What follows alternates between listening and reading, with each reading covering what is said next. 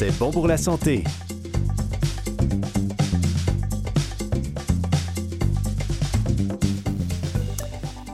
Bonjour chers amis, nous revoici à C'est bon pour la santé avec François Baruel pour vous servir et nous allons, euh, nous allons pour 1h30 d'informations médicales utiles pour chacun de vous, soit pour le plaisir de savoir ou pour expliquer les pathologies que vous connaissez de plus ou moins près vous-même ou des proches. Nous recevons aujourd'hui Alexandre Poirier-Charlebois pour Ma vie avec l'Asperger, édition Groupe Homme. Il est Asperger et il va nous dire les difficultés de vivre avec cette situation de handicap. Ou autrement, appelé autrement. On va voir ça. Puis on va recevoir le docteur Fadi Massoud, gériatre, et le docteur Alain Robillard, auteur de La maladie d'Alzheimer, édition AP, Annika Parence, éditeur.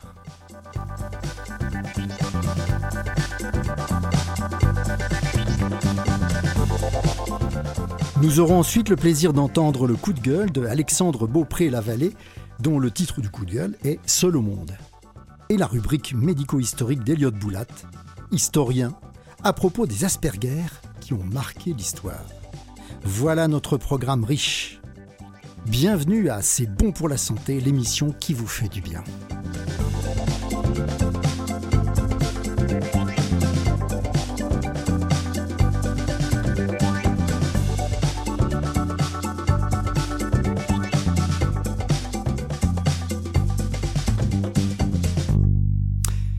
Bonjour Alexandre.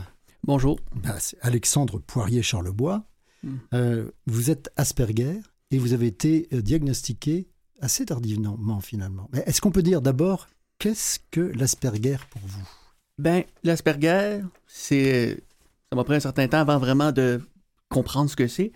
C'est l'Asperger, en fait, c'est qu'on a des difficultés au niveau social, émotionnel, parfois un plus que l'autre. Autrement dit, socialement, on n'est pas porté à s'intégrer nécessairement. C'est pas quelque chose qui nous vient naturellement. Et émotionnel, c'est autant comme comment exprimer nos émotions, les bonnes émotions, que être capable de, comment je pourrais dire, décortiquer l'expression qu'a quelqu'un sur son visage, savoir exactement ce que la personne ressent, parce que parfois, c'est des micro-expressions et ça, je, moi, entre autres, je peux pas les voir nécessairement à tous les coups. Oui, c'est ça. C'est pas du tout la même. euh, on n'a pas la même perception et on n'a pas. C'est comme si on n'avait pas un codage. On n'avait pas le décodage. Mm, exactement. Ouais. Et qu'est-ce que est-ce que c'est ni une maladie ni un syndrome? Est-ce qu'on peut appeler ça une situation de handicap? Ouais, c'est c'est ce que j'appelle oui une situation de handicap parce que c'est euh, ça nous empêche pas de, de vivre nécessairement. Je veux dire, ça- on évolue quand même dans la société, mais on a des difficultés que les autres n'ont pas. Donc, euh, tu sais, par, euh, par exemple, moi j'ai beso- j'ai besoin de plusieurs choses pour pouvoir vraiment performer autant que les autres à l'école. Mhm. C'est des plus de temps pour mes travaux, euh, être dans une, pièce à part parce que les sons me dérangent plus parce que les sons me dérangent plus facilement. Autrement dit, euh, chaque fois que quelqu'un va ouvrir une porte, je vais me tourner la tête, fait que ça va me déconcentrer de ce que je suis en train de faire. Et donc, par conséquent, c'est toutes des petites choses comme ça. On a des sensibilités à la lumière, au son. Et, euh, et quand les deux sont ensemble, ça nous épuise rapidement. C'est pour ça que moi, je suis pas quelqu'un qui est très, très. qui est pas très, très party parce que ça serait pas long que je, que je serais plus capable. Je veux dire, Je, je- que- je commencerais à avoir chaud parce que j'ai vraiment. euh, comme, mon- comme si mon cerveau surchauffait, je veux dire. Beaucoup trop de, de trucs à, à ingérer en même temps. Le cerveau surchauffe. Mhm. Il y a trop, trop d'éléments à, à gérer en même temps. Mhm. D'accord. Et quand vous étiez petit, qu'est-ce que vous aviez comme euh, caractéristique par rapport, au, par rapport aux autres enfants de de, à l'école ou, ou partout en fait? Oui, bien, j'étais quelqu'un de très, très. euh, je pourrais dire dissipé. Je, je courais partout, je faisais des choses sans réfléchir. Comme la journée où j'ai décidé de me promener sur le toit du garage en sortant par la fenêtre de ma chambre. Ça, c'était plutôt moyen comme idée. Mais j'étais quelqu'un de survolté, fait que c'est plus tard que j'ai, pendant quelques instants, je me suis peut-être, j'ai dit peut-être parce que c'est il y a longtemps, posé la question, c'était-tu sécuritaire ou non? Autrement, j'y pensais, je pensais pas à ces choses-là. Je veux dire, j'étais euh, une, une personne qui aimait ça être seule, s'amuser dans son coin, parce que comme ça, j'avais pas à négocier sur ce que j'allais faire. Je vais pouvoir choisir ce que je vais faire, etc. Et puis, j'avais un contact difficile avec les autres parce que je quand je commençais à être à l'aise, j'arrêtais pas de parler. Oui. Et comme je pouvais pas voir qu'ils étaient tannés sur leur visage, j'arrêtais pas de parler parce que moi, je j'étais pas conscient que je devenais agaçant. Ce qui m'a donné une réputation de grande boîte qui arrête pas de parler puis qui euh, euh, qui euh, mon père des fois il dit tu m'étourdis là, tu il me dit ça souvent. Mais tu sais, on s'entend je rattrapais les moments où je où je parlais pas du tout à l'école durant les classes, une fois arrivé à la maison, fait que c'est pas surprenant que je me, que je me mettais à parler avec un débit assez rapide. C'est une compensation? Ouais, si on veut. Mais alors, quand vous étiez petit, vous aviez peur du mensonge, vous aviez peur de... Vous n'aimiez pas le mensonge, il fallait dire la vérité. Hmm. Ben, disons que. Comment, comment, je, je pourrais dire, c'est que. Le, ça me pèse plus que pour les autres. Je veux dire, par exemple, je fais quelque chose, je sais pas si grave que ça, comme j'ai brisé quelque chose, je vais finir par le dire parce que sinon, ça commence à devenir un poids trop pesant sur ma, con- sur ma conscience. conscience, il y a une, Ouais, vient- culpabilité ou ouais. bien est-ce que c'est parce qu'il faut que les choses soient dites? Ouais, ben, c'est un peu des deux. C'est que je sais qu'à un moment donné, la personne va le savoir et donc je me dis. le- Tu commences à t'entendre un poids, t'es comme. Ah, tu, tiens plus en place ce que tu dis. Ouais. Oui, je vois. Si le déco, ça va-tu être pire? Je suis mieux de dire. Fait que, tu sais, tu peux. Tu sais, moi, je finis, je finis toujours quand je. Mettons. J'ai appris à garder les secrets plus longtemps quand même. Mais on s'entend que ça m'a pris un certain travail pour ça, mais c'est c'est comme quand mon père me posait une question c'est-tu toi qui as fait ça? Je pouvais, je pouvais difficilement y mentir parce que dans, mon, dans ma tête, quand je, quand, je, quand je lui disais pas la vérité, je, je le voyais comme un clown. Parce que je me dis, tu le prends vraiment pour un imbécile si tu lui mens en pleine Ah, figure. Je veux dire, oui, c'est comme ça serait le prendre pour un, pour un C'est idiot. le, c'est le, c'est le, le mépriser que de ne pas lui dire la vérité Ouais. et de lui mentir. Je sais, genre, c'est, c'est- ça serait le prendre pour un clown, genre, tu, tu me prends pour un niaiseux. De me mentir, c'est que- pour ça que je n'étais pas capable d'y mentir, parce que je comme, non, c'est pas sérieux, il mentir, il va le savoir. Fait que c'est- Ouais. Ce qui est une bonne chose, je garde pas les secrets souvent, je me dis, bon, euh, j'ai jamais, j'ai seulement été en couple une fois. Et pour autant que je sache, moi, j'ai, j'ai jamais menti une seule fois. Parce que de toute façon, je sais que j'aurais dit la vérité tôt ou tard, fait qu'autant la dire tout de suite.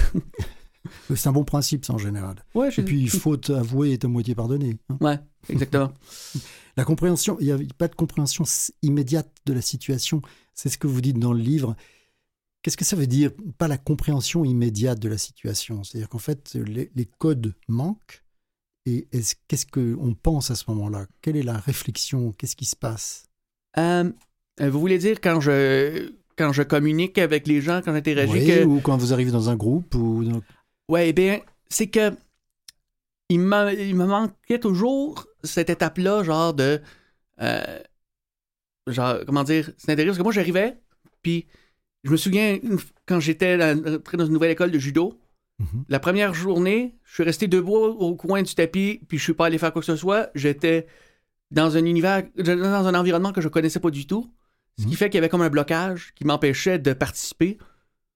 Mais avec le temps, tu finis par t'habituer. Sauf que moi, les premiers contacts avec des choses, en général, j'étais assez euh, déstabilisé, ce qui fait que je- j'étais pas. euh, J'avais pas vraiment l'air de- d'être présent. J'étais comme juste témoin de ce que je suis comme bon.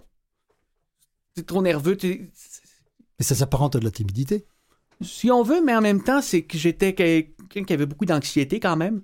Mais quand je dis beaucoup d'anxiété, c'est que, tu sais, euh, tu quand, quand tu dis toujours, genre, euh, non, je ferais pas ça, c'est trop risqué, c'est trop risqué, c'est trop risqué, tu sais, prendre- tu sais, t'avais pas envie de risquer mettre dans une situation que tu pourrais avoir l'air idiot ou quelque chose, donc, euh, donc moi, je restais debout de même.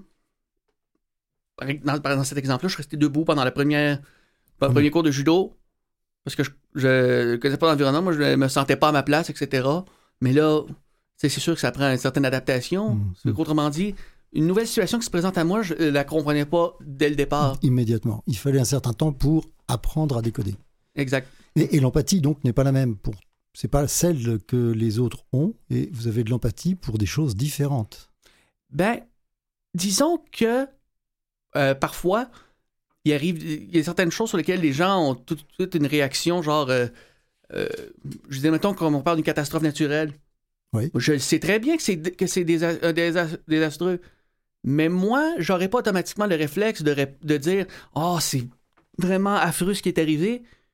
Moi, mon premier réflexe serait de me dire quelque chose comme, ça aurait pu être pire, au sens, au sens réel, comme par exemple, genre, il y a que. tu sais, je ne déprécie pas ce qui s'est passé, je me, suis, je me fais juste à voix haute la réflexion que ça répète encore pire.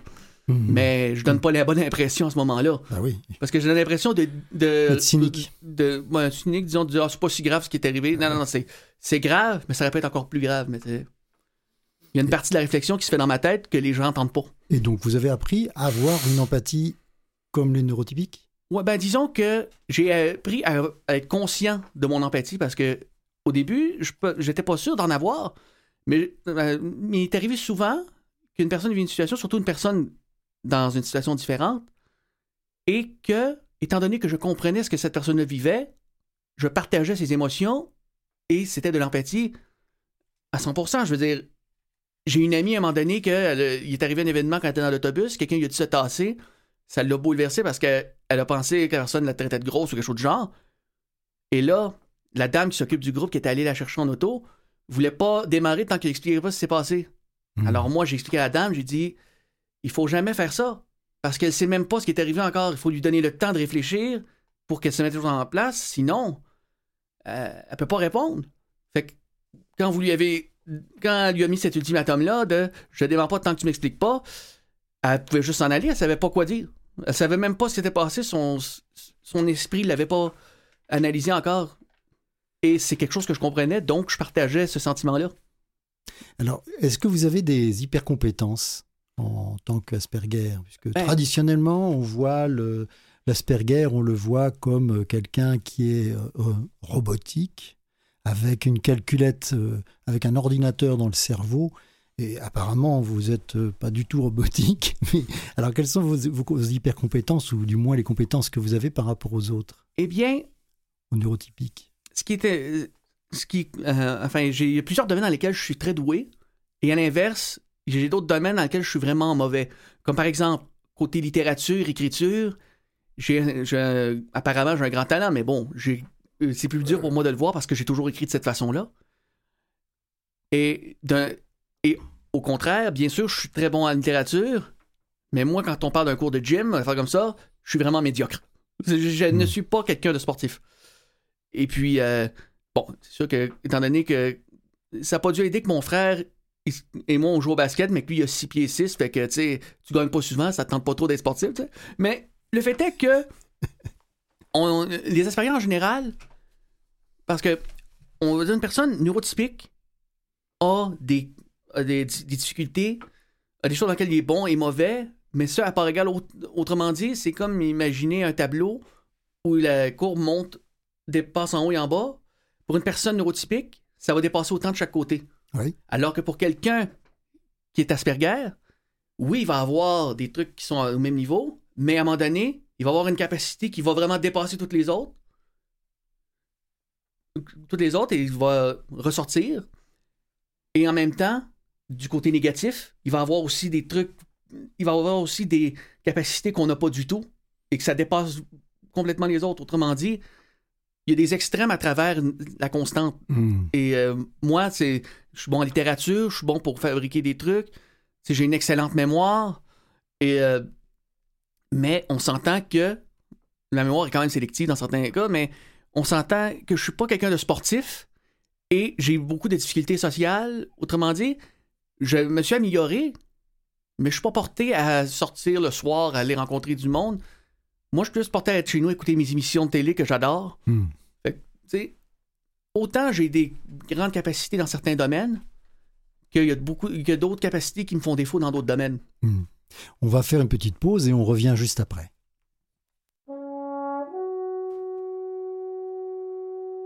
Elles arrivent au printemps sur les ailes du vent par les routes de l'air. Drôle de géométrie, c'est un fil qui les lie dans leur vol angulaire. Tout unis à la chaîne derrière loi capitaine qui connaît le chemin. Le nid originel, la toundra les appelle et guide leur instinct.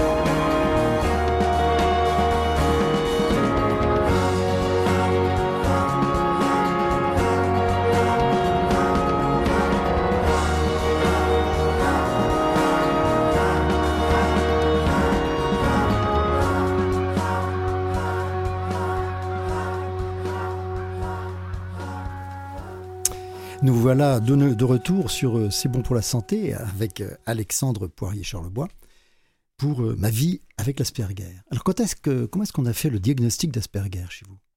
Eh bien, c'est quand j'étais au secondaire.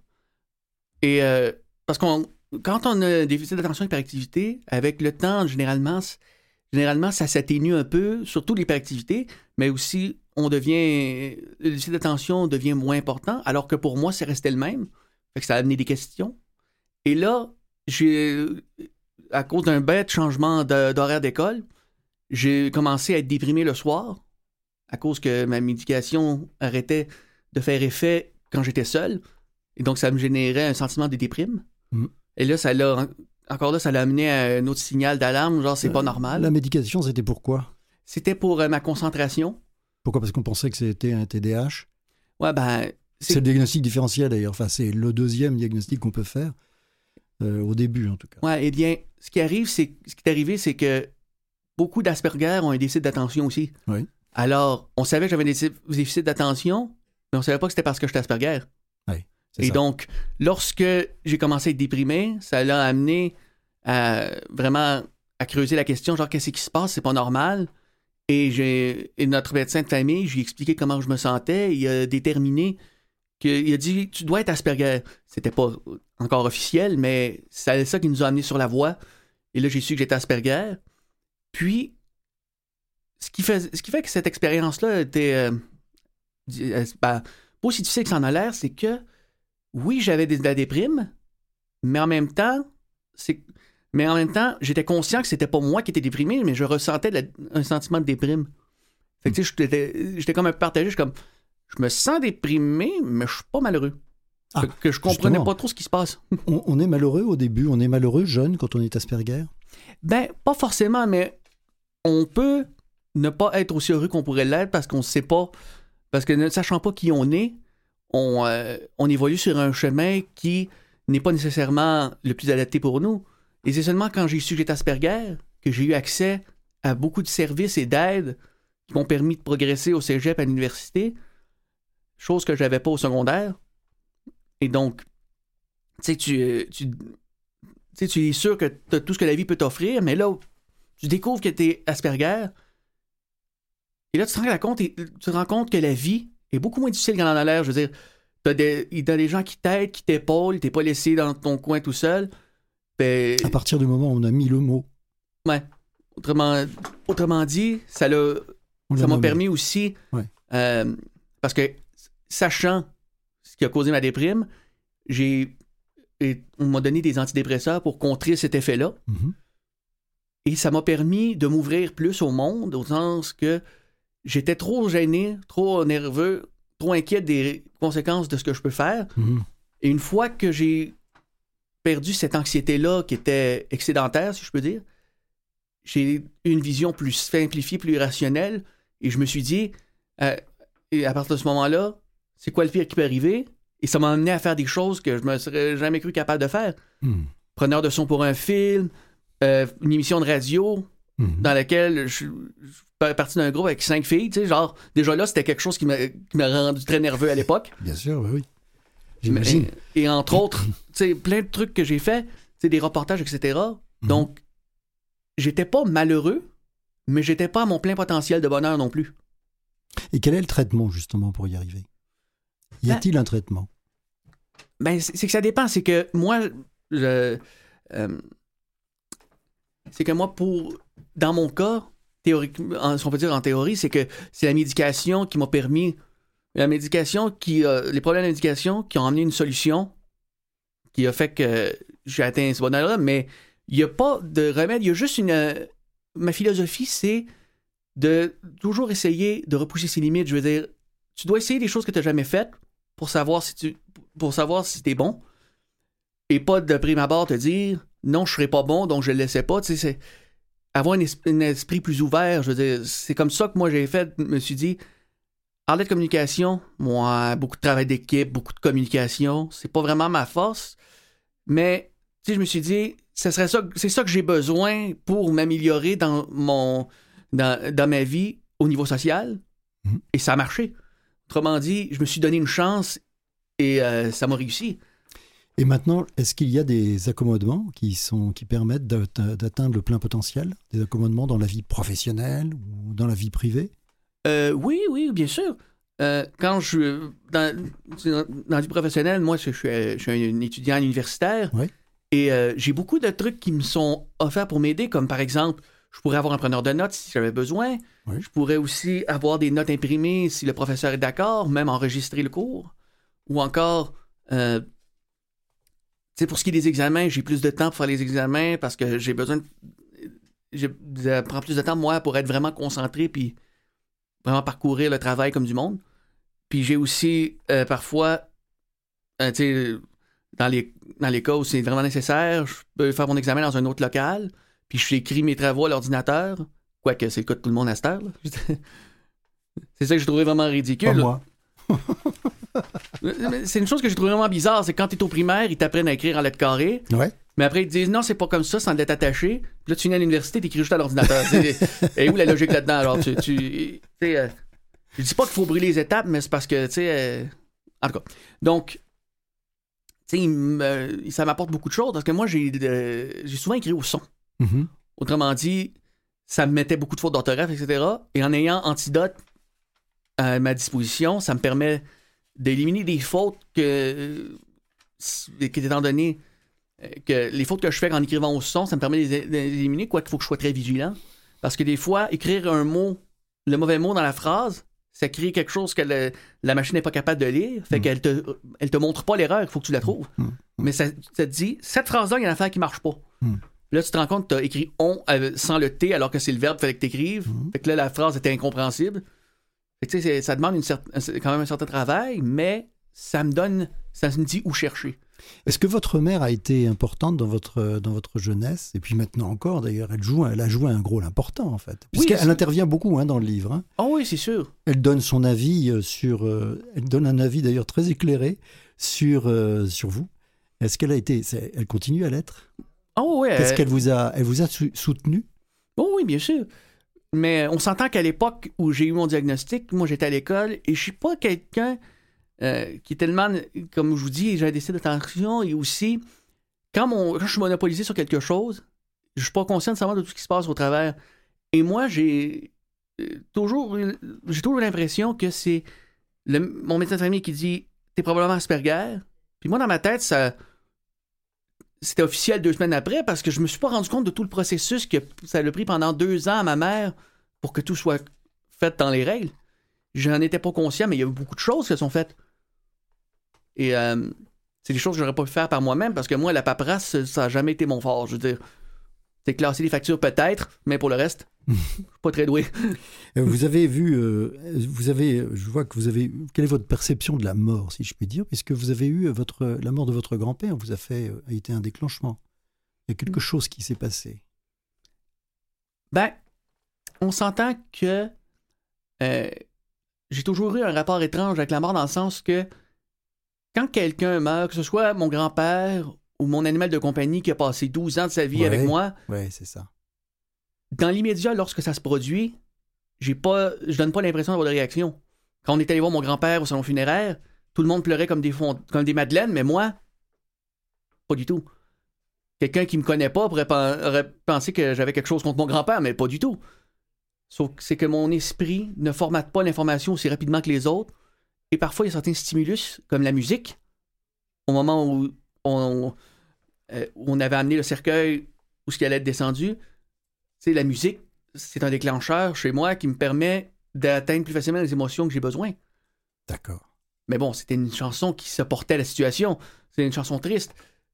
Bon, c'est vrai que mon grand-père allait être descendu en terre, c'est la chanson Raise Me Up. Fait que moi, j'avais trouvé de l'ironie un peu dans tout ça, là, mais on s'entend que l'air de la musique m'a permis d'atteindre les émotions que j'avais besoin. Et c'est à ce moment-là que je me suis mis à pleurer.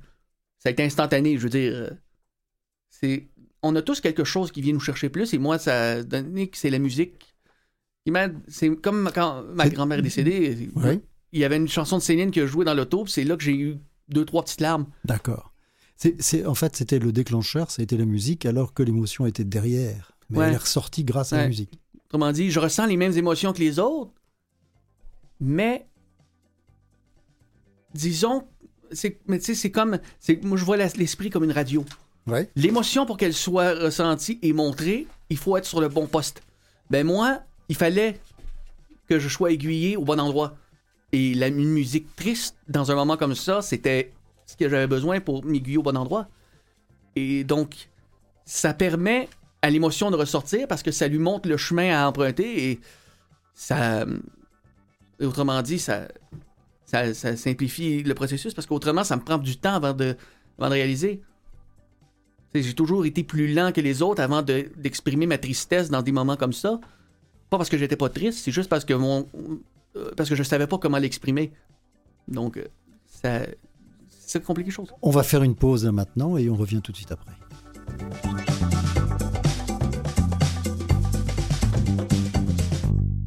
Vous écoutez toujours C'est bon pour la santé avec François Baruel et nous allons entendre maintenant le docteur Patricia Lubelski que j'ai rencontré à Paris et j'ai enregistré une conversation, ce qui explique d'ailleurs la qualité un peu moindre du son. Euh, je lui ai demandé, la première question c'est comment diagnostiquer un Asperger? Alors, euh, c'est un, un trouble euh, du spectre autistique chez des enfants qui ont une intelligence qui est conservée. Mhm. Donc, ce sont des enfants dont on peut passer à côté du trouble pendant assez longtemps euh, parce que sur le plan scolaire, ils ont euh, des résultats qui sont tout à fait euh, corrects jusqu'au collège. Oui. Et par contre, ces enfants ont des particularités.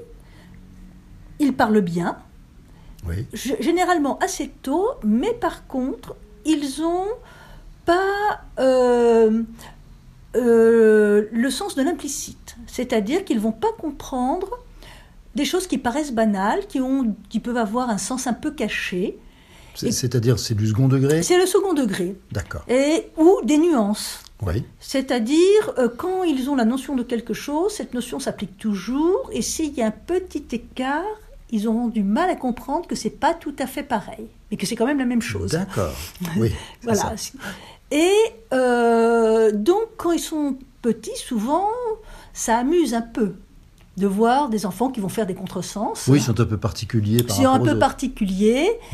Euh, et par contre, cette façon euh, de ne pas pouvoir comprendre l'implicite et d'être hyper respectueux des règles, euh, euh, ça implique hein, d'être très respectueux des règles. Parce qu'il y a une règle, on fait comme ça et on fait toujours comme ça.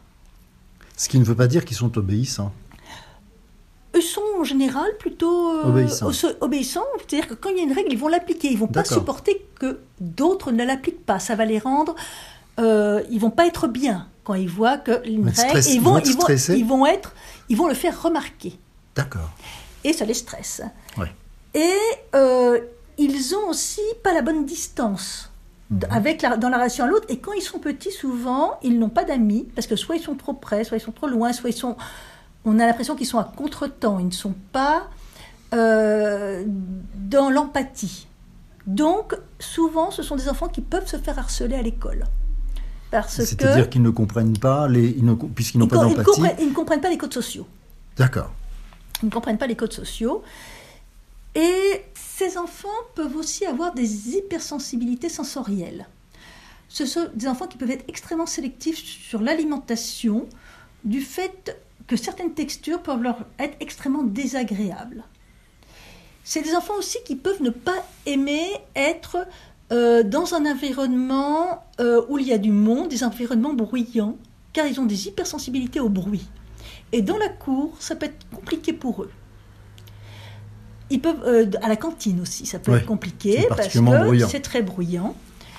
Ce sont des enfants aussi qui peuvent avoir des difficultés dans la cour à cause du mouvement, Mhm. parce qu'ils peuvent avoir aussi des hypersensibilités sur le plan visuel. Hein, comme on retrouve chez la plupart des enfants qui ont des troubles du spectre autistique, ces hypersensibilités sensorielles sont assez fréquentes, et chez les enfants Asperger aussi. Et on peut, ils aiment souvent s'isoler euh, du fait euh, de ces particularités-là.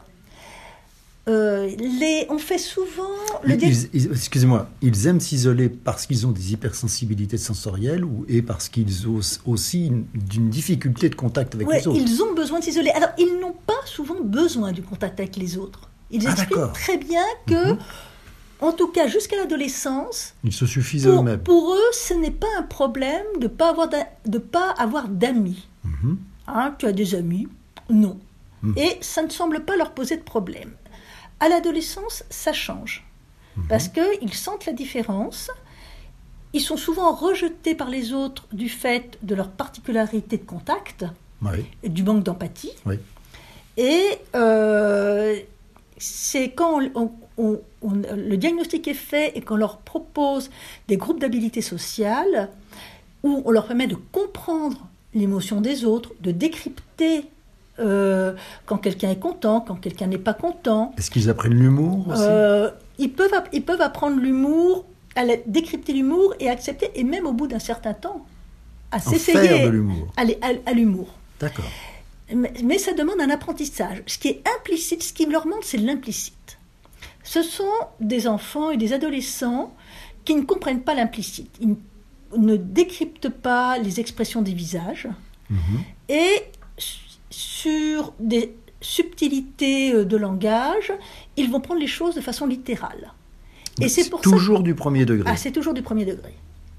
Et c'est pour ça que souvent, les difficultés scolaires vont apparaître euh, au collège, surtout en français, parce que souvent, euh, ils ont des, euh, les mathématiques posent beaucoup moins de problèmes, Mhm. mais en français, en histoire, ce sont des enfants qui peuvent avoir des difficultés euh, d'interprétation des textes et de, et de- et de compréhension, euh, parce que ils ne vont pas aller euh, dans les finesses du texte. Et ils feront des contresens. Est-ce que le diagnostic doit être fait le plus tôt possible ou est-ce qu'on peut attendre un peu ou Il est toujours préférable de faire le diagnostic le plus tôt possible pour parce pouvoir que faire un traitement pour euh, pouvoir prendre en charge. Prendre en charge. Il n'y a pas de Il n'y a traitement. pas de hein. traitement. La- la- pour pouvoir, euh, euh, parce que ces enfants ont besoin qu'on leur apprenne euh, les habilités sociales, ont besoin qu'on leur apprenne à décrypter que les autres ne pensent pas comme eux, Mhm. euh, qu'on peut avoir des sentiments différents, à interpréter les sentiments, et comme tout ce qui est développement chez l'enfant, plus on le fait tôt, plus la plasticité euh, cérébrale permet... fait, ce sera euh, bien, bien engrammé. voilà, bien embrayé. Mais il n'y a pas d'âge pour commencer. C'est-à-dire que cet apprentissage peut se faire ça. même à l'adolescence, chez les grands Est-ce adolescents. que ça peut se faire avant? Ah ben oui, oui, oui, ça peut se faire. Est-ce que ça avant. peut se faire à 5 ans, 4 ans, 3 ans? Ça, ça peut se faire euh, Dès- dès- dès- dès le diagnostic. Dès le diagnostic. Et Alors- est-ce qu'il y a- est-ce qu'il y a- est-ce qu'avec le temps, on arrive à faire facilement le diagnostic quand on est pédiatre, comme vous? Est-ce qu'on arrive à faire facilement, ou plus facilement, disons, ou est-ce qu'il y a des indices qui permettent de prouver, de montrer qu'il y Alors, a... il y a des indices quand on, sur- on- on s'occupe du développement de l'enfant, on s'intéresse beaucoup aux interactions sociales. Oui. Aux interactions, on s'intéresse aussi aux faire semblant, les enfants qui vont reproduire dans leur jeu euh, ce qu'ils voient autour d'eux. Euh, je donne à manger à mon nounours. euh, euh, je, fais, je fais la cuisine avec, avec mes cubes. Je te fais un gâteau avec. Et donc, ces étapes sont, en général, apparaissent euh, aux environs de 18 mois. Ah, Mhm. ben, Un petit peu avant, un petit peu avant. À deux ans, les enfants doivent avoir du faire semblant. S'ils n'en ont pas, euh, il faut se poser des questions, il faut investiguer. Euh, chez l'enfant Asperger, on a plus de mal souvent à s'en rendre compte parce qu'il parle bien. Et on a l'impression que ces enfants qui s'intéressent à, à plein de choses, ils ont souvent un intérêt restreint, c'est-à-dire ils deviennent très savants sur quelque chose qui vont les intéresser, euh, sur lequel ils vont euh, aller à fond. C'est des enfants qui peuvent être euh, des experts sur la civilisation japonaise. Mais qui, par contre, peuvent se désintéresser de choses qui sont beaucoup Mais plus fréquentes chez les par autres contre, enfants. ça sera au détriment Oui. de, de, de- de leur environnement euh, de façon plus large et des interactions avec les autres. Donc, euh, dans euh, notre pratique courante, euh, avec un interrogatoire euh, bien, euh, bien fait, des, alertes, l'observation de l'enfant, on peut, chez certains enfants, se rendre compte assez rapidement qu'il y a un trouble des interactions soci- sociales. Parfois, on mettra plus de temps parce que sur une consultation qui peut être un peu courte, qui peut être le soir quand tout le monde est un peu fatigué, on peut effectivement ne pas poser les bonnes questions et ne pas se rendre compte de, de ce- de cette particularité. Par contre, ce qui doit toujours alerter, c'est l'enfant qui va pas pouvoir vous regarder et détourner le regard facilement. Chez le petit, il y a euh, des diagnostics différentiels. Un enfant qui a des- un trouble attentionnel, un TDAH par exemple, Un peut- TDAH. oui, un TDAH peut, dans son abord, euh, donner l'impression qu'il ne respecte pas les codes sociaux du fait de son impulsivité. D'accord. Donc, euh, tout enfant qui ne respecte pas les codes sociaux, qui ont des difficultés euh, pour avoir des amis, ne sont pas obligatoirement des enfants qui ont un trouble du spectre autistique. Il y a d'autres diagnostics et d'autres euh, raisons pour qu'un enfant ait des difficultés euh, dans ses relations. Mais en fait, dès l'instant que euh, on a la sensation que l'enfant ne rentre pas bien en contact avec les parents ou avec d'autres personnes, c'est là qu'il faut aller consulter absolument. Il faut se compter absolument, d'abord parce qu'il y a des diagnostics différentiels, est-ce qu'il entend, est-ce qu'il voit, il faut être très basa, et ensuite aller plus loin euh, une fois que le côté sensoriel, je dirais, euh, est, est- est- est normal. Merci beaucoup, merci beaucoup, docteur. Je vous en prie, François. Alors donc, euh, Alexandre Poirier et Charles Bois, donc vous avez entendu le témoignage d'un pédiatre. Qu'est-ce que vous en pensez rapidement? Oui, ben, c'est assez représentatif de qui je suis, je dirais. Il y a toujours des variations, des petits détails que nécessairement on n'a pas. C'est bien sûr, je n'aimais pas l'écriture, mais j'étais quand même bon en lecture. Fait que, on a. C'est pas tout le temps pareil. Mais je dirais que oui, c'est assez, euh, assez fidèle à ce qu'un Asperger, je dirais. Ça couvre beaucoup d'aspects. C'est ce que vous me disiez en, en- hors micro. C'est vrai que vous Ouais. vous retrouviez bien là-dedans. Ah, mais merci beaucoup, Alexandre Poirier-Charlebois.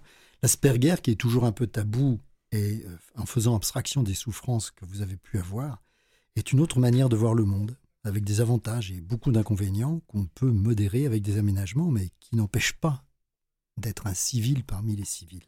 Mhm. Donc je vous remercie beaucoup. Je, vous- je rappelle le titre de, qui est Ma vie avec l'Asperger aux éditions de l'Homme de Alexandre Poirier Charlebois. Et maintenant, nous allons euh, tout de suite écouter le coup de gueule d'Alexandre Beaupré-Lavallée. Bonjour, je m'appelle Alexandre Beaupré et ce qui suit représente mon opinion et pas nécessairement celle de Vues et Voix, de Canal M, de l'équipe C'est bon pour la santé ou même celle de mon employeur tant qu'à être. Après vérification, le, fantôme de Voltaire ne partage pas mes opinions non plus. Laissez-moi vous jaser de solitude et de ses cousins, la santé mentale et le rejet. Savez-vous combien de gens on estime sont en situation de solitude au Québec? 1,2 million. 1,2 million de personnes auraient un réseau social qui, n'est pas assez dense au point où ça affecte leur santé. 1,2 million de personnes n'arrivent pas à connecter avec la famille ou les amis ou à participer à des communautés de soutien comme une église, une association civique, un club sportif, un syndicat, etc. Il y a un sociologue américain qui disait il y a plusieurs décennies que son pays allait bowling alone, son expression pour signifier que la solitude devenait un problème important à endiguer. La solitude, c'est dangereux pour la santé, je vous apprends rien, là. Ne pas avoir de réseau social assez dense augmente les chances de troubles la santé, physique et psychologique. On parle pas juste d'une petite déprime d'un lundi matin, je parle de dépression, d'anxiété puis de toxicomanie. J'invente rien. Le Soleil rapportait en 2018 que, une, puis là je cite, une étude euh, conclut que le déficit amical est aussi toxique pour l'être humain que le tabagisme ou l'alcoolisme. Pire, vivre isolé serait plus dommageable pour la santé que le manque d'activité physique ou l'obésité. Puis plus loin, un, un, médecin qui s'appelle Martin Junot, qui est cardiologue, qui dit Toutes les études le prouvent, l'interaction sociale, la pierre angulaire et de l'espérance de vie a plus d'impact sur la santé que la génétique, l'argent, le type d'emploi ou même le taux de cholestérol. Qu'est-ce que ça veut dire? Ça veut dire que les réseaux sociaux, c'est bien le fun sur Internet, mais on commence aussi à soupçonner que les relations sur ces plateformes-là ne remplacent pas celles qui se font en personne. Les relations humaines, c'est pas les relations pas juste un échange d'idées, c'est aussi un échange d'humanité. Ça inclut l'affection, le contact, la proximité, le non-verbal, les phéromones et tout ça. Le travail, ça aide pas non plus. Les relations qu'on entretient au travail ne compensent pas celles qu'on peut pas avoir en dehors du, peut pas avoir en dehors du travail. Point. Il n'y a rien d'autre à dire à ce sujet-là. Même chose pour la cohabitation. Le dernier recensement relevait qu'un adulte sur trois au Canada habite seul. Un sur trois. Comme quoi, même la colocation, ça peut vous rendre un peu fou, peut avoir de meilleurs effets que le fait d'habiter seul. Puis c'est qui les personnes les plus affectées? Ben voyons, qu'est-ce que vous pensez? Ça commence à être habituel dans cette chronique-là. C'est toujours ceux et celles qui sont les plus vulnérables, pensez-vous? Les personnes âgées qui perdent leurs amis et leurs familles au fil, des décès. Les personnes à statut socio-économique précaire. Ah, puis pourquoi je parle de même? Les gens les plus pauvres qui sont isolés par manque de travail, euh, par manque de temps ou par facilité de socialisation, les gens qui vivent des changements de vie importants, comme une séparation, un déracinement, l'arrivée dans un milieu pas familier. Puis si ça vous dit rien, je suis en train de parler des gens qui, qui émigrent au Québec ou des gens qui doivent se déraciner pour le travail. Qu'est-ce qu'on en fait? Rien. On a une société qui a peur de la vieillesse, qui a peur de l'inconnu, qui a peur de la différence. Si vous tombez malade, tout le monde vous souhaite bonne chance, mais regardez qui va prendre le temps de vous soutenir. Les chanceux vont conserver un réseau social, ça leur permet de passer au travers. Les malchanceux, eux, vont assister impuissants à la création d'un vide autour d'eux, alors qu'un réseau plein de bonnes intentions, tant qu'ils allaient bien, se pousse tranquillement. Pourquoi on fait ça? Je sais pas. Est-ce qu'on a peur que ça soit contagieux? OK, si quelqu'un attrape Ebola, peut-être qu'un isolement médical d'une couple de semaines, ça peut aider. Mais le cancer, la toxicomanie, la dépression, on est tellement pris au dépourvu puis terrorisé par ces choses-là, euh, par des choses qu'on ne connaît pas et qui nous rappellent notre propre mortalité qu'on préfère souvent créer de la solitude chez quelqu'un d'autre. C'est pas un. Hein. On est tous des humains, on vit tous de la peur et du mépris ou quoi que ce soit d'autre qui explique le fait qu'on abandonne les gens à leur propre sort. Certaines personnes choisissent d'être seules, puis c'est vrai. Pour d'autres, ça leur arrive, puis finissent par l'entretenir volontairement ou non. Pour les autres, pour qui la solitude est ni un choix, ni une adaptation, elle les frappe souvent au moment de leur vie où ils sont le plus vulnérables. Et si on ne peut pas toujours contrôler ce qui arrive aux autres, il faudrait être encore assez humain pour pouvoir appeler ou texter quelqu'un qui vit une passe difficile juste pour demander Hey dude, comment ça fait aujourd'hui?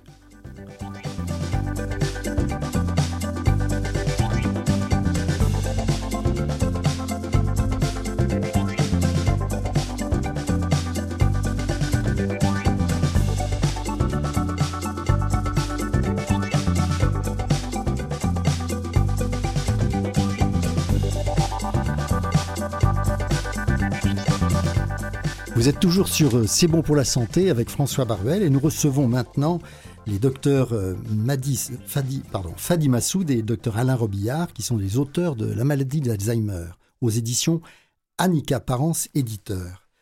Euh, donc je vous présente docteur Fadi Massoud, gériatre. Bonjour. Au CHU, bonjour, au CHU de Montréal, à l'Institut universitaire de gériatrie de Montréal, à IUGAM, et professeur agrégé de, clinique à l'Université de Montréal. Et le docteur, le docteur Alain Robillard, qui est neurologue, praticien également, professeur adjoint de clinique à la clinique de la mémoire, hôpital Maisonneuve-Rosemont de Montréal. Bonjour. Bonjour. Euh, il y a beaucoup d'Alzheimer qui apparaissent, enfin, il y a un nombre euh, qui, augmente hein, d'Alzheimer. Donc, euh, est-ce que ce n'est pas un problème de santé publique dans le temps? C'est une première question, à votre avis docteur Massoud Euh, certainement. Euh, le facteur de risque, euh, un des facteurs de risque les plus importants de cette maladie, c'est un facteur malheureusement qui, qui n'est pas modifiable, qui est le vieillissement, qui est l'âge. Donc, avec le vieillissement de nos populations, c'est sûr qu'on a vu une augmentation importante de la fréquence de cette maladie-là dans les dernières années, dernières décennies, même si les, les données les plus récentes semblent montrer qu'il y a peut-être une inflexion. Mais effectivement, c'est surtout à cause du, vieillissement de, la population qu'on voit cette augmentation. Est-ce que vous avez des chiffres? Bon, plus, au Québec, euh, les chiffres, euh, je pense qu'on disait plus que 100 000 cas d'Alzheimer de, actuellement. Ça, c'est les cas prévalents. Puis, à chaque année, il y a des, dizaines de milliers de nouveaux cas euh, qui, qui, qui sont nouvellement diagnostiqués. Et maintenant, je vais poser la question au neurologue. Qu'est-ce que c'est que la maladie d'Alzheimer? En, moins de, en, moins de 45 minutes. non, non, d'un point de vue, d'un point de vue neurologique pur, c'est-à-dire d'un point de vue, euh, d'un point de vue cérébral. Bah, Quelles sont les modifications? Ça, rentre dans le groupe des maladies qu'on appelle neurodégénératives, euh, un terme que les médecins ont inventé il y a plusieurs années pour cacher l'ignorance. D'où viennent cette maladie? Quelle est l'étincelle initiale? On, ne sait pas exactement. Un fourre-tout. Ouais, mais un fourre-tout qu'on tend quand même à, désenchevêtré avec les, années. On en connaît beaucoup plus sur la maladie d'Alzheimer qu'il y a 30 ans ou même 40 ans. C'est une maladie donc neurodégénérative qui affecte le cerveau. Elle l'affecte d'une manière bien particulière. Elle détruit graduellement les neurones qui sont dans le cerveau et surtout, surtout, les connexions de ces neurones-là. Un peu comme des transistors dans un ordinateur. Le transistor disparaît, ces connexions qui sont tout aussi importantes que le transistor lui-même disparaissent. Les réseaux qui sont créés par ces neurones, par ces transistors, vont donc se désagréger graduellement. Évidemment, ce n'est pas un événement instantané qui se produit en quelques minutes. C'est quelque chose qui se fait au, fil de plusieurs, je dirais, de plusieurs dizaines d'années. Qu'est-ce qui cause cette destruction? Qu'est-ce qui empêche ces, neurones de survivre, de maintenir leur connexion et leur réseau? C'est l'objet de la recherche. Il y a énormément de, théories qui ont eu leur cours au fil des années. Il y en a de nouvelles qui euh, prennent place. Mais vous dire, c'est à cause de ceci précisément, c'est impossible pour tous les chercheurs de la planète. Les, premières manifestations, docteur Massoud, c'est quelles sont les premières manifestations qui peuvent faire penser qu'il y aurait peut-être, parce que c'est toujours hypothétique. Le, les, les, symptômes typiques, parce qu'il y a des formes évidemment, euh, il n'y a pas deux, deux patients qui vont, ça va se manifester de la même façon, mais les formes typiques de la maladie, euh, les symptômes euh, touchent principalement la mémoire récente, la mémoire à court terme, qu'on mmh. appelle donc euh, l'information que, laquelle on a été, avec laquelle on a été en contact dans les dernières heures, dans les derniers jours. Alors, c'est surtout ça que les, les familles vont La mémoire immédiate, en fait. À court terme. La mémoire immédiate, qui est plus la concentration, ça, habituellement, c'est c'est adéquat dans les, premiers, dans les premiers stades de la maladie. Donc, euh, ce que, les, que les familles vont souvent nous rapporter, c'est la répétition. Les gens vont oublier des informations récentes, euh, vont répéter, poser des questions, euh, oublier des renseignements, oublier des dates importantes, des rendez-vous. donc, ça, c'est au niveau de la mémoire. L'autre, l'autre aspect qui est souvent touché, c'est le langage. dans les stades initiaux, c'est le, trouver les bons mots en conversation, ce que nous, on appelle le manque du mot. Oui, mais il faudrait peut-être rassurer quand même et tous nos auditeurs, c'est que c'est pas parce qu'on oublie quelques mots, des noms, qu'on a du mal et qu'on a toujours eu du mal ou qu'on a un peu de mal même en vieillissant, qu'on a un Alzheimer. Non, effectivement, et d'ailleurs, ça fait, c'est un des défis de cette maladie-là, c'est de distinguer, c'est qu'est-ce qui est du vieillissement normal et quand est-ce qu'on dépasse cette définition-là. Donc, c'est sûr d'avoir euh, un blanc de mémoire euh, de façon ponctuelle, euh, d'oublier, et je donne toujours l'exemple, oublier où on a stationné l'automobile de façon précise, ça arrive à tout le monde, de façon ponctuelle. Mais c'est le, c'est l'élément progressif de, qui se détériore graduellement et qui, à un moment donné, a un impact sur l'autonomie, la capacité de la personne de s'occuper d'elle-même, là, et d'assurer sa sécurité. C'est ça qui, là, on, on a dépassé le vieillissement normal. Mais le jugement, le, le, raisonnement lui-même, ça aussi, c'est... Absolument, ça, peut tout à fait être affecté et ça l'est. Docteur Robillard. Je m'excuse, oui. Non, non, je vous en prie, je vous en prie. Oui, ça, peut l'être et graduellement, ça, va l'être dans, dans l'évolution de la maladie. on dit mémoire, langage, mais ce sont en fait toutes les fonctions mentales supérieures, certainement à des degrés différents en fonction du temps de l'évolution de la maladie. Pour certains patients, beaucoup plus mémoire, pour d'autres, beaucoup plus langage, pour d'autres, beaucoup plus jugement Hmm. et mise en action de, de- de- d'action justement pour arriver à un but. Euh, Mais toutes ces fonctions, graduellement, au fil des années, puisque c'est une maladie qui évolue en années, euh, vont se trouver affectées, oui. J'ai vu des gens qui avaient justement des. des- des- J'ai vu, des, à cours de mon expérience, des gens qui perdaient progressivement même le, le plus simple raisonnement ou qui s'étonnaient de choses les, les, les plus simples. hein, en fait. Mhm. C'est comme comment remplir un verre. Oh, comment faites-vous pour remplir les verres au, au même niveau? Des choses très étonnantes, des, choses assez basiques. Et c'est vrai que ça, ça fait. un- c'est c'est un des éléments. Enfin, j'ai remarqué que c'était un des éléments. Mhm. Cette espèce de d'étonnement devant des choses les plus banales. Quelquefois aussi, c'est un, un embûche au diagnostic. Euh, Des gens qui sont de très haut niveau de fonction, Oui. euh, qui ont une intelligence supérieure, dirons-nous. Oui. Ils ne sont pas à l'abri de la maladie d'Alzheimer. Ils sont un peu protégés. On dit que meilleur est l'éducation, meilleur est l'entraînement cognitif. Plus tard, la maladie peut survenir. Mais ceci dit, ces gens-là ont toutes sortes de manières pour compenser la maladie. Et ça devient difficile, comme disait Dr Massoud, de séparer le vieillissement normal du vieillissement pathologique, anormal, chez ces gens-là qui ont un niveau de fonctionnement qui est très, très élevé. Mais en même temps, ils n'ont pas forcément un déficit très important. Ben, c'est ce que Dr Massoud disait. Voilà. Nous, on va diagnostiquer la maladie d'Alzheimer à partir du moment où ça a un impact sur le fonctionnement de l'individu. Lorsque son autonomie est affectée, et on- il y a toutes sortes de manières de mesurer ça, mais à partir du moment où l'autonomie est affectée, on va dire qu'il y a quelque chose qui n'est pas normal. Quel est le rôle de... Vous avez écrit ce livre à deux, et quel est le rôle du neurologue euh, dans, dans le, dans le livre, en fait, et quel est le rôle du gériatre? Je ne parle pas de- du livre lui-même, vous avez Mm. écrit ça, mais dans l'équipe, euh, quel est le rôle de, chacun pour soigner les, gens qui sont atteints de maladie d'Alzheimer? Ben, en une phrase, j'aime rappeler à Fadi, euh, mon ami et collègue, que c'est d'abord une maladie neurologique qui affecte le cerveau, donc c'est une maladie que le neurologue devrait et doit connaître et, et- et diagnostiquer. Mais le cerveau, ça fonctionne pas tout seul. Ça fonctionne quand tout le restant de l'organisme fonctionne. Et le gériatre, qui est un médecin spécialisé de la personne âgée, connaît très, très, très, beaucoup mieux que le, le neurologue le reste du fonctionnement du- de l'individu. Et c'est les deux ensemble qui, qui vont arriver à, à soigner le patient. Autant de patients se présentent en gériatrie pour des troubles cognitifs qu'il n'y en a qui vont se présenter en neurologie. C'est très complémentaire. Hmm. C'est une pathologie qui est essentiellement du, du troisième âge, il faut bien comprendre. Ça, c'est- certain. Est-ce qu'il y a une prévention possible?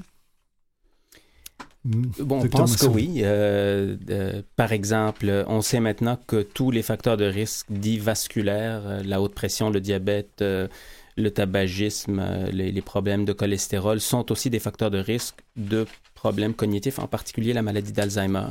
Et il y a des données intéressantes qui, qui démontrent, par exemple, qu'en traitant la haute pression de façon optimale à l'âge adulte, à l'âge de 50-60 ans, on prévient peut-être l'apparition de problèmes de mémoire 10, 15, 20 ans plus tard.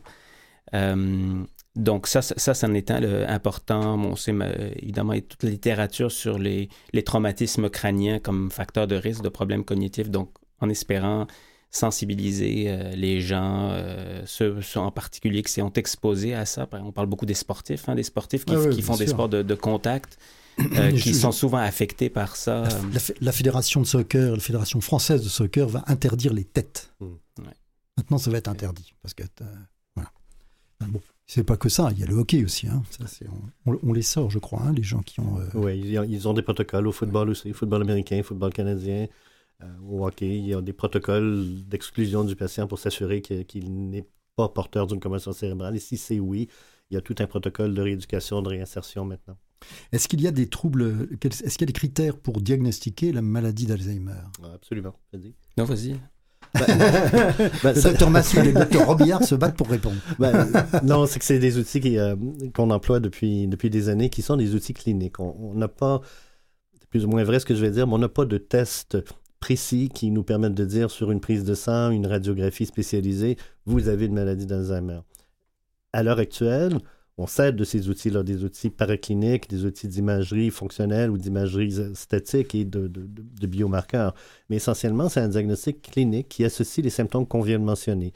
La perte progressive des fonctions cognitives chez un patient généralement du troisième âge, pas toujours, mais généralement du troisième âge, d'une intensité telle qu'il y a une répercussion sur l'autonomie de, de ce patient ou cette patiente. Ça, c'est la définition qu'on emploie. Comment on va faire pour opérationnaliser cette, cette définition? Ben, on va rechercher des difficultés de la mémoire. On va le rechercher du patient, mais beaucoup, beaucoup de la famille. J'aime toujours à dire que le travail qu'on fait, nous, en neurologie, il est fait surtout par la famille. C'est la famille qui a noté, ou les collègues de travail, qui ont noté quelque chose qui nous rapporte, qui les inquiète. Alors nous, on questionne la famille. Qu'est-ce qu'il y a comme changement? À quel endroit? Quelle est l'intensité de ces changements-là? Depuis quand? Comment ça a procédé? Ça intéresse quoi? Le langage? Il manque du mot? Il y a la difficulté à trouver ses paroles? La mémoire? Il se répète, on, il fait répéter et c'est progressif. Ainsi que les autres fonctions mentales supérieures à un certain point, lorsque la famille nous dit, ben, écoutez, il ne peut plus faire Mm. ceci, cela, nous, on sait qu'il y a à ce moment-là un trouble neurocognitif majeur. Hmm. Très bien. On va faire une petite pause et on revient justement là-dessus.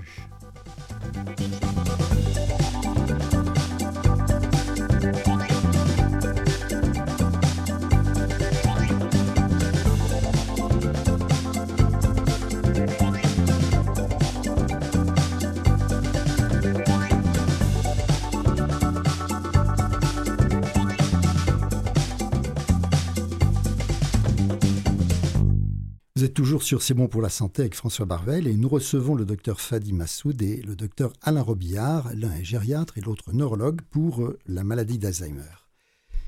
Euh, Est-ce que vous, aviez, vous avez parlé des troubles tout à l'heure, des diagnostics, et euh, il y a une question qui se pose, c'est on parle beaucoup de diagnostic par un prélèvement, un prélèvement sanguin avec la protéine tau circulante. Protéine tau qu'on retrouve, qui est un transporteur et qu'on retrouve donc dans les neurones. Qu'est-ce que ça vaut? Actuellement, ce n'est pas un test qui est standardisé d'utilisation euh, quotidienne en clinique.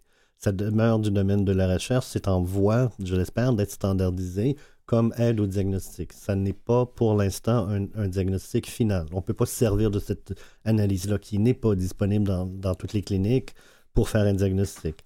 La protéine tau, c'est une protéine qui est le reflet de la mort neuronale dans le cerveau. Ouais. Bon, en quantité suffisante, une, partie de cette protéine-là va, je cherchais le mot exact, transsuder, va transparaître du, du liquide céphalorachidien, le liquide qui est comme de l'eau, Oui. qui baigne le cerveau pour aller dans le sang et on peut le, le détecter. On peut le mettre en parallèle, ça a déjà été fait, Mm. avec ce qu'il y a comme quantité de cette même protéine dans le cerveau. Vaut mieux ne pas en avoir. hein. C'est Ouais, comme ça. ça. Mais Ouais. bon, il y a des quantités qui sont tolérables. On va dire, euh, bon, ça, ça reflète le vieillissement. Et lorsqu'un certain seuil est atteint, ça nous dit, ben, il y a quelque chose qui ne va pas, il y a un processus engagé. Le processus n'est pas nécessairement clinique. C'est ça le problème.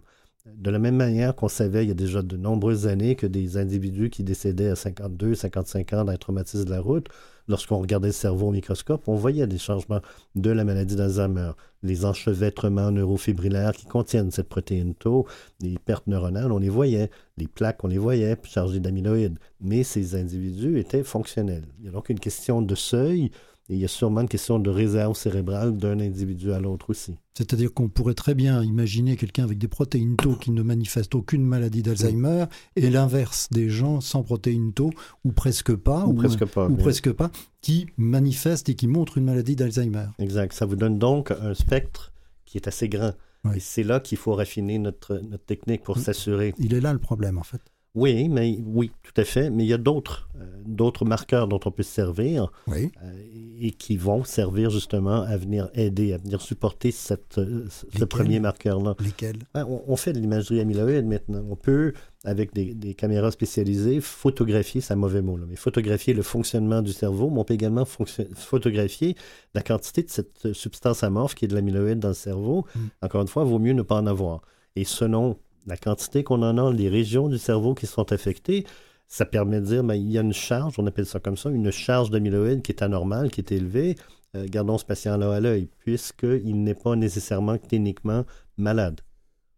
Là où ça pose problème, c'est comme on, on le sait tous, ce sont des questions d'éthique. Euh, je vous aime bien, vous êtes sympathique, vous Mm. me voyez dans mon bureau, vous me dites j'oublie tout, euh, je fais faire des, euh, des tests, les tests sont positifs, puis vous retournez aux travaux, à votre travail le lendemain matin. Mm. Hmm, C'est embêtant ça, parce que Mm. dans votre dossier, j'ai écrit à risque de, Mm. et votre question suivante, ça va être ben, docteur, donnez-moi quelque chose pour stopper le processus. Oui. J'ai pas ça. Et, et on n'aura pas ça dans un avenir immédiat, prévisible. Il n'y a aucun traitement? C'est pas ce que j'ai dit. Mais un traitement qui euh, stoppe complètement l'évolution de la maladie. À, l'instant où on se parle, non, il n'y en a pas. Encore moins reculer dans le temps. Je parle ici chez des gens qui sont affectés de la maladie, dans une forme du moins légère ou modérée, Oui. pour lesquels on voudrait leur faire récupérer ce qu'ils ont perdu. Ça, ça n'existe pas. Et ça, je vous dirais que c'est pas, c'est pas demain la veille. Quand on regarde euh, les dommages qui ont été créés dans le cerveau par cette maladie-là, qu'on voit le patient, nous, on- quand on le voit, on sait ce qu'il y a dans le cerveau comme, comme changement, on se dit on peut pas effacer ça. Si au moins, et c'est le saint graal en recherche, si au moins on peut mettre un frein, Mm. identifier les patients plus rapidement avec les outils que j'ai mentionnés, et qu'on a à ce moment-là un outil qui puisse arrêter l'évolution de la maladie, là on serait euh, très très très heureux. J'ai lu dans un journal médical qu'il y avait eu une, des études qui avaient été arrêtées et qui avaient été reprises parce qu'apparemment il y avait eu des améliorations malgré tout. Est-ce que c'est un faux? Est-ce que c'est un laboratoire qui cherche à vendre une molécule? Est-ce que c'est vrai? Il faut toujours se, se méfier de, de sous-analyse. C'est- le grand principe en, en- en recherche. Une seule étude ou une réanalyse. Ouais. Ben, en termes de nombre, les, les nombres y étaient. Ah bon? lorsqu'on réanalyse une Mm. étude en deuxième intention, à chaque fois, il y a une clochette qui sonne dans, notre oreille qui nous dit ben, écoute, c'est pas redupliqué, il va falloir qu'on duplique cette étude avec ces paramètres-là qu'ils ont choisis. Ça, nous laisse un peu. euh, on est un peu douteux, mettons. Je suis tout pour. Je suis content qu'on ait trouvé des, signes, des indices que ça fonctionne, mais j'aimerais qu'on puisse me montrer que d'autres études indépendantes vont refaire la même démarche et arriver au même résultat. D'accord. Ok. Euh, donc c'est un faux espoir en réalité. Il faut, garder, il faut ça. garder une dose de scepticisme euh, intelligent. Il faut, faut avoir l'esprit ouvert, j'ai aucun problème avec ça. Mais en même temps, il faut garder une petite dose, quelquefois une moyenne dose de scepticisme, oui. Donc il vaut mieux accompagner et arranger ou du moins accommoder tout ça et on va en parler tout à l'heure. Mais il vaut mieux s'occuper de ces patients plutôt que de leur donner des médicaments.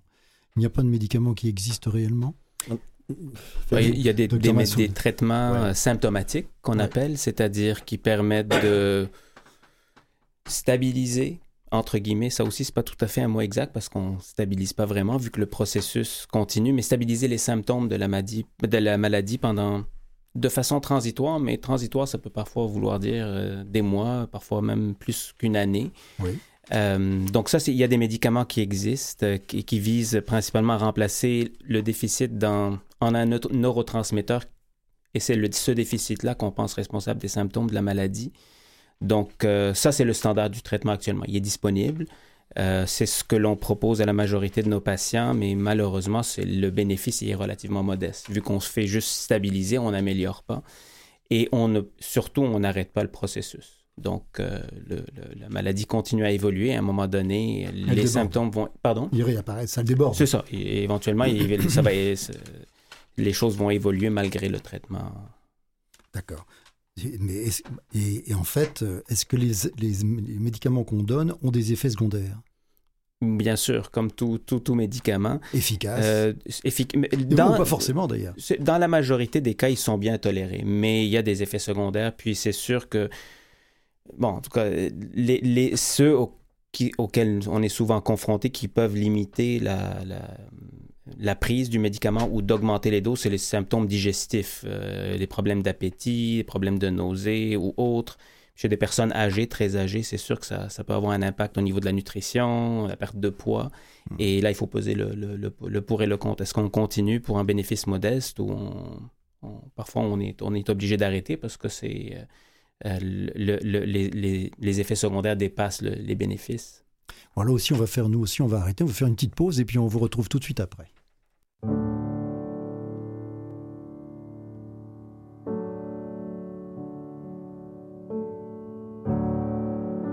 les jours et les saisons, la couleur de mes yeux, les paroles des chansons, celles qu'on chantait à deux. le chemin de ta maison. Comment se maquillent les yeux tes enfants. Pas mon nom.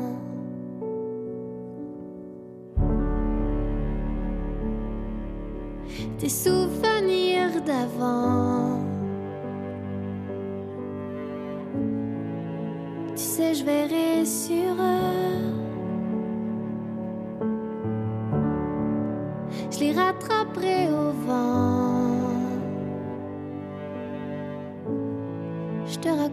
Si tu veux.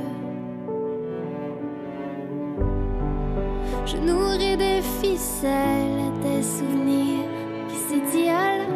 Et le jour où ils s'envoleront, moi j'en ferai des cerfs-volants.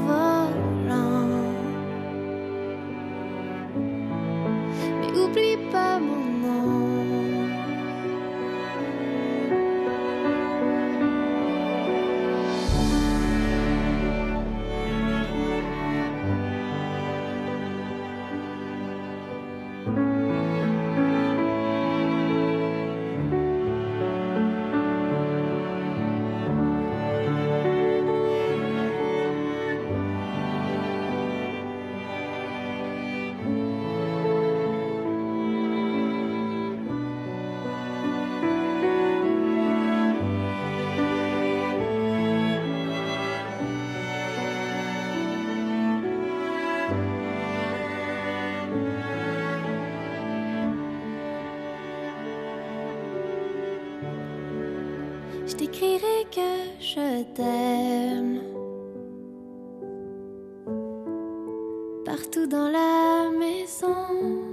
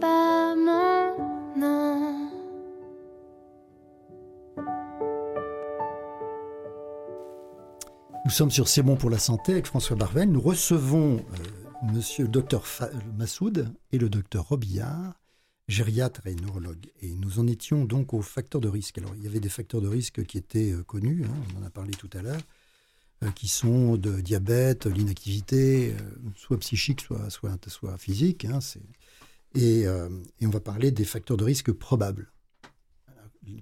Quels sont ceux qui sont probables mais qui ne sont pas avérés?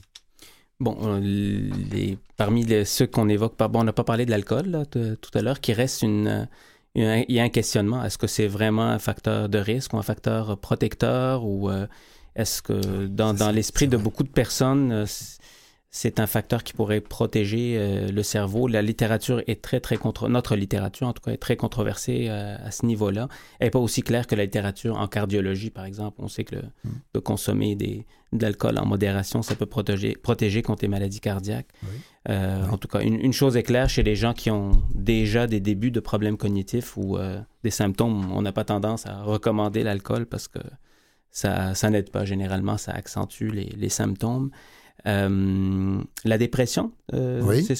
les, les, les symptômes dépressifs qui sont donc qui sont souvent euh, qui sont qui la maladie d'Alzheimer, on a parlé tantôt des, des symptômes qui touchent les fonctions cognitives, la mémoire, le langage, mais ça peut se manifester au niveau du comportement, au niveau de l'humeur. Donc ça peut être des- un symptôme que nous on pense dépressif, qui survient pour la première fois chez une personne après l'âge de 65-70 ans, c'est, ça peut être préoccupant, ça peut être le signe d'un début d'une maladie de la mémoire, parce qu'elle peut se manifester de cette façon-là. Et euh, dans ces situations, c'est sûr qu'on va adresser la dépression, on va la traiter si elle mérite d'être traitée, mais on va garder un œil sur cette personne-là parce qu'on on sait qu'elle va être probablement à risque de développer des problèmes de mémoire éventuellement aussi. Et le stress? Le stress, oui, certainement. Euh, puis le stress, euh, en fait, le stress, on sait maintenant que le stress, c'est en bas âge, à l'âge adulte, euh, à l'âge avancé, à tous ces, à tous ces âges-là, ça peut avoir un impact négatif, ça peut être néfaste pour les fonctions cognitives, pour le cerveau en général. Quand il s'agit de stress, évidemment, à long terme. Oui, j'ajouterais que c'est un, une loupe, c'est un révélateur aussi. Chez le patient, excusez-moi, chez le patient qui est au début de la maladie, qui est affecté de la maladie, le stress, dépêche-toi, on est pressé, il y a le rendez-vous, il y a ceci, il y a cela. Quand on s'adresse à un ordinateur central, notre cerveau qui fonctionne un peu moins bien, euh, c'est pas bon. Il faut y aller à petite dose et, doucement. Quand on en demande trop à l'ordinateur, lorsqu'on le met, quand, on le soumet à un stress exagéré, ses performances vont descendre énormément. Parce qu'en plus, il y a une euh, il y a quelque chose d'anxiogène. Enfin, je veux dire que l'anxiété ne facilite pas le, fonctionnement de cet ordinateur. D'une part, et souvent l'anxiété, Fadi va me corriger sûrement, mais souvent l'anxiété fait partie des symptômes, en anglais on dit core, des, symptômes centraux de la, la maladie d'Alzheimer, en termes de troubles de, l'humeur et du comportement. On voit de ces patients qui sont affectés d'une maladie d'Alzheimer bonne mais qui sont investis dans une espèce d'anxiété comme on voit chez des patients euh, psychiatriques. Hmm. C'est très intense et c'est très mal vécu par ces patients-là et leur famille d'ailleurs, parce que c'est ça, se perçoit l'anxiété d'un patient et quand la famille le perçoit, euh, ils sont vraiment très malheureux. Ils, mettent beaucoup de poids sur le, soignant, sur le médecin pour essayer de trouver une solution. J'ai vu des, des, malades, des malades des Alzheimer qui, qui, sont, qui voient leurs leur, leur compétences totalement annihilées. Tout ce qui leur restait est annihilé quand on mhm. les stresse. Mhm. Ça, c'est vraiment. Euh, et, ça, c'est dramatique à voir. Oui, et c'est une observation du processus, exactement. Bravo. Et le tabagisme? Le tabagisme, bah, c'est un facteur de risque vasculaire, euh, comme le diabète, comme le, le, problème de cholestérol, la pression. Donc, effectivement, oui, c'est un facteur de risque. Mais alors, il n'est pas probable, il est, il est avéré. Il est probablement avéré à ce stade-ci, oui. C'est ça. Et, donc, on a parlé de l'alcool. Et controversé, alors on parle d'anesthésie générale. Ça fait peur, hein c'est pas, pas, simple. C'est pas simple, effectivement, parce que. Docteur Massoud. C'est sûr que le fait de subir euh, une, anesthésie générale, ça peut avoir un impact au niveau des fonctions cognitives à brève échéance. Par la suite, on peut développer des problèmes de mémoire. Euh, J'ai vu que sur les, sur les, enfants, excusez-moi, hein, je vous coupe, mais sur les enfants, une anesthésie générale l'empêche le, de se développer pendant environ six mois. Hein. Je, sais qu'il y a un petit retard de développement qui, qui lui retrouve au bout de six mois. Mmh. Euh, c'est-à-dire qu'il y a une espèce de sidération et une espèce de ralentissement. Donc c'est la même chose, c'est en général. Mais bon, euh, il y a l'effet de l'anesthésie, mais il y a l'effet de, du problème sous-jacent, la chirurgie, qu'est-ce qui a amené le patient à l'hôpital? Parce que vous savez, mm. une entité que nous, on voit beaucoup à l'hôpital, c'est le délirium, mm. les problèmes de confusion en, post, en période post-opératoire, le, période de, de, confusion qui se prolonge souvent bien après l'intervention, bien après l'anesthésie, des semaines, des mois plus tard. Et ça, généralement, c'est des gens qui avaient probablement des fragilités sous-jacentes et qui ont, sont démasqués. C'est un révélateur. D'accord. Et euh, donc, euh, qu'est-ce qu'on peut, quels sont les, le temps presse malheureusement, c'est vraiment terrible. La transmission, y a-t-il une transmission de là C'est un, c'est un, ça c'est vraiment le, c'est vraiment le, ça fait couler beaucoup d'encre ce genre de choses, mais euh, ça bah, fait très peur évidemment. En quelques mots, il y a deux formes, si vous voulez, de maladie d'Alzheimer. Il y a une forme héréditaire dominante qui compte pour à peu près 4, 5, 6 de tout ce qu'on voit à travers toutes les générations de la maladie d'Alzheimer. Et cette forme-là, dominante, héréditaire, elle, est donc à transmission euh, dominante. Un sur deux des enfants va être affecté euh, et elle commence généralement beaucoup plus jeune. On, a, on connaît les marqueurs, enfin, la plupart des marqueurs génétiques de ces formes-là qui sont inhabituels. Quelqu'un qui se présente à mon, à mon bureau à, 42 ans avec un, vrai tableau démentiel avéré et une histoire familiale, ça court pas les rues. Il y en a pas beaucoup et on ne les manque pas. Et on peut faire les marquages génétiques pour ensuite faire ce qu'on appelle en anglais le counseling génétique, essayer d'être capable de, de prévenir ces familles-là des risques que leurs propres enfants ont d'avoir la maladie. Mais encore une fois, c'est grosso modo 5% de tout ce qu'on voit. D'accord? Mmh. Mmh. Par contre, le, 90-95% des patients qu'on voit, c'est des formes qu'on va appeler sporadiques. Mmh. Ceci dit, dans les formes sporadiques, vaut mieux euh, que vous n'ayez pas de maladie d'Alzheimer dans votre famille. Si un de vos parents est affecté de la maladie d'Alzheimer, vos chances d'avoir la maladie par rapport à la population, lorsque vous comparez à la population qui n'en a pas dans sa famille, sont deux fois plus grandes. Ça ne veut pas dire que vous avez une chance sur deux. Il faut, qu'on soit bien bien clair. Bien sûr, bien sûr. Mais par rapport à une population qui n'aurait aucunement d'hérédité de, maladie d'Alzheimer dans sa famille, ben, vous êtes deux fois plus à risque de, faire cette maladie-là. Et si par malheur deux parents en ligne droite verticalement sont affectés de la maladie, ça augmente beaucoup plus. On arrive à peu près à dix fois plus que la population générale. Hein, ça ne veut pas dire 100% de chance de faire la maladie. Absolument, tout à fait. Oui. Euh, nous allons maintenant avoir euh, ben, une dernière question. C'est euh, pas une question d'ailleurs, c'est une c'est ce que j'ai observé dans, dans, chez les chez les maladies d'Alzheimer qui sont soutenues, qui sont en, soutenues par les par leurs aidants, soit des professionnels, soit même la famille. J'ai été stupéfait de voir cette espèce d'abnégation et de et de, de, dons d'eux-mêmes hein, pour, les, pour, pour, pour, les soutenir et pour les soigner, c'est quelque chose de très difficile parce que quand on, est, quand on côtoie les, les, malades d'Alzheimer, c'est souvent très agaçant. Ils sont parfois agaçants, il faut bien le dire. C'est pas facile de les supporter longtemps en réalité. Hmm. Je pense qu'on peut tous les deux répondre. Je laisse à Fadi le soin. Ouais, c'est sûr que la charge des aidants, euh, que ce soit les aidants familiaux ou les aidants formels dans les institutions, est très lourde. Puis, à mesure que la maladie évolue, euh, la personne perd de plus en plus de son autonomie, dépend de plus en plus de, de l'aide euh, environnante. Et il y a les problèmes de comportement qui peuvent survenir. on a parlé d'anxiété, de dépression, mais il y a de l'agitation, de l'agressivité, des, euh, des hallucinations. Alors ça ça ça, ça, augmente de façon significative la charge, puis euh, souvent ça prend vraiment une prise, une prise en charge de, euh, de milieu pour contrôler ces symptômes, parce qu'ils sont certainement dérangeants pour le patient, mais ils augmentent la charge sur l'entourage. Merci beaucoup, messieurs, de votre éclairage détaillé euh, sur la maladie d'Alzheimer et j'espère que cette maladie qui fait peur sera même mieux comprise et à partir de maintenant. Je rappelle le titre de votre livre, La maladie d'Alzheimer aux éditions euh, Annika Parence, éditeur. merci beaucoup, docteur Massoud. Et merci beaucoup, docteur Robillard. Merci de l'invitation.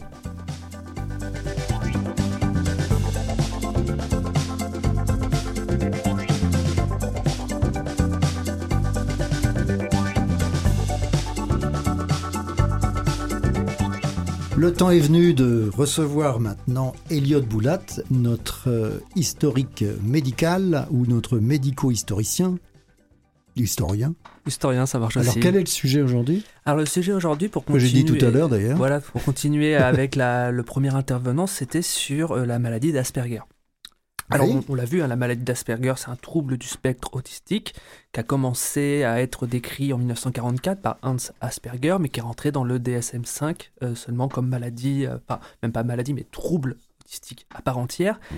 Et du coup, ça pose un grand problème, en fait, pour en faire l'histoire, parce que c'est un phénomène extrêmement récent. On a très peu de témoignages de personnages, en fait, historiques. On ne sait pas s'ils ont été Asperger ou pas. Parce qu'il faut penser en histoire, on travaille sur des témoignages, plus on recule dans le temps, moins on a de témoignages sur des personnes précises, sur un environnement. Or, on l'a vu, ce qui permet de diagnostiquer un Asperger, ce sont des difficultés d'interaction sociale, des intérêts spécifiques, une absence euh, de déficit intellectuel d'autre part de l'apparition du langage, donc c'est quelque chose de très personnel en fait. Il faut avoir la personne en face pour la diagnostiquer, c'est pluridisciplinaire et donc ça pose un énorme problème. Et pourtant, on a vu fleurir depuis quelques années, depuis qu'Asperger est de plus en plus reconnu, des hypothèses rétrospectives sur est-ce que tel personnage, tel personnage historique était Asperger ou pas. Et eh bien la réponse, je vais vous la dire, on ne peut pas savoir. du fait de la méthode historique. On ne peut pas savoir. Mais c'est vrai que. pourtant, c'est très à la mode et on, aime beaucoup demander, euh, se demander s'il n'y en a pas eu un qui était. Euh, ça serait valorisant pour les Asperger, justement. Oui, et c'est important de valoriser les Asperger. on l'a vu avec. Alexandre, Poirier juste avant, mhm. c'est quelque, enfin, les Asperger sont des êtres humains comme les autres, et mhm. simplement, mhm. c'est une ils ont une compréhension différente des choses. Et c'est vrai que bah, des, souvent des génies scientifiques qui sont mis en avant, ou des génies littéraires, comme Emily Dickinson par exemple, qu'on pense était peut-être Asperger. Euh, on cite souvent Einstein comme mm. possibilité d'Asperger. Pourtant, il était très sociable. Exactement, il est extrêmement social. Albert Einstein, il est très intégré socialement, il a beaucoup d'amis, il a eu plusieurs mariages qui sont bien passés. Donc, c'est bah, celui qui se rapprocherait, les deux qui se rapprocheraient le plus de cette idée qu'on a d'Asperger, c'est Isaac Newton qui ah lui était euh, extrêmement, euh, extrêmement focus sur ce qu'il fait Isaac Newton. Il y a des récits comme quoi même quand il n'avait pas d'élèves, il faisait ses cours quand même, euh, etc. Très, très mauvais en sociabilité, il s'entendait très mal avec les gens. mais il, il était très multitâche, il était plutôt bon physiquement, donc il n'avait pas de problème de coordination ou de maladresse, donc on n'est pas sûr. On ne peut pas dire. Et Kant? Euh, Kant, c'est encore différent. Kant était quand même assez sociable comme personne. Il avait euh, des, gens autour de lui. Mais par contre, c'est vrai que Kant, ça peut se rapprocher beaucoup d'un Asperger. Euh, celui aussi récemment, on pense, c'est Alan Turing.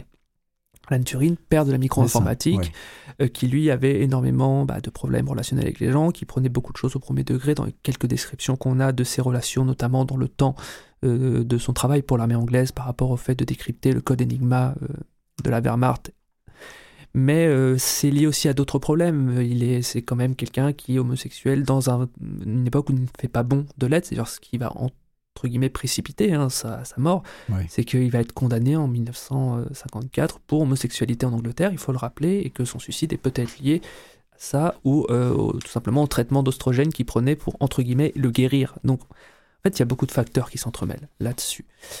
Et il euh, faut aussi faire attention à ne pas surinvestir les Asperger. Euh, de, fantasmes, en fait, et l'autisme en général. Tout à fait. Comme on l'a dit, et comme euh, Alexandre Poirier a dit, ce sont des êtres humains, comme les autres, avec leurs forces, leurs faiblesses, leurs possibilités. Et euh, comme c'est quelque chose de très peu connu aujourd'hui, l'autisme, il faut faire attention aux fantasmes. Vous pensez qu'il y a, à part cause d'une seule fausse étude, ça s'est répandu au niveau mondial, que le vaccin pourrait causer l'autisme. C'est absolument faux. La personne a avoué qu'il avait fait un article sensationnaliste, une fausse étude pour booster Il faut le répéter. image sociale. Il faut le répéter. Tout à fait. Et en fait, que Newton, Turing, Einstein, Darwin, Da Vinci aient été Asperger, on n'en saura jamais rien. Et ce n'est pas grave. Tout ce qu'on peut voir, c'est tout simplement ce qu'ils ont apporté à l'humanité et qui ça peut nous permettre d'être attentifs à ce que les Asperger peuvent aussi nous apporter. Merci beaucoup, Elliot. Et donc, euh, maintenant, en conclusion, on va dire que justement, les Asperger, ce n'est pas une maladie honteuse, ce n'est pas quelque, pas, pas quelque chose d'anormal, c'est simplement un état de conscience qui peut, qui est différent et qui peut être euh, modifié, dont on peut jouer et dont on peut, au contraire, tirer parti. Euh, et puis, les maladies, la maladie d'Alzheimer, qu'on a vu tout à l'heure, euh, dont on a parlé tout à l'heure avec le docteur Massoud et Robillard, euh, c'est une maladie qui en effet fait très peur, qui n'est pas forcément euh, inéluctable puisqu'il y a de des préventions possibles, on l'a vu tout à l'heure, et que en fait c'est quelque chose qui est une maladie difficile pour l'entourage, beaucoup plus que pour le patient lui-même.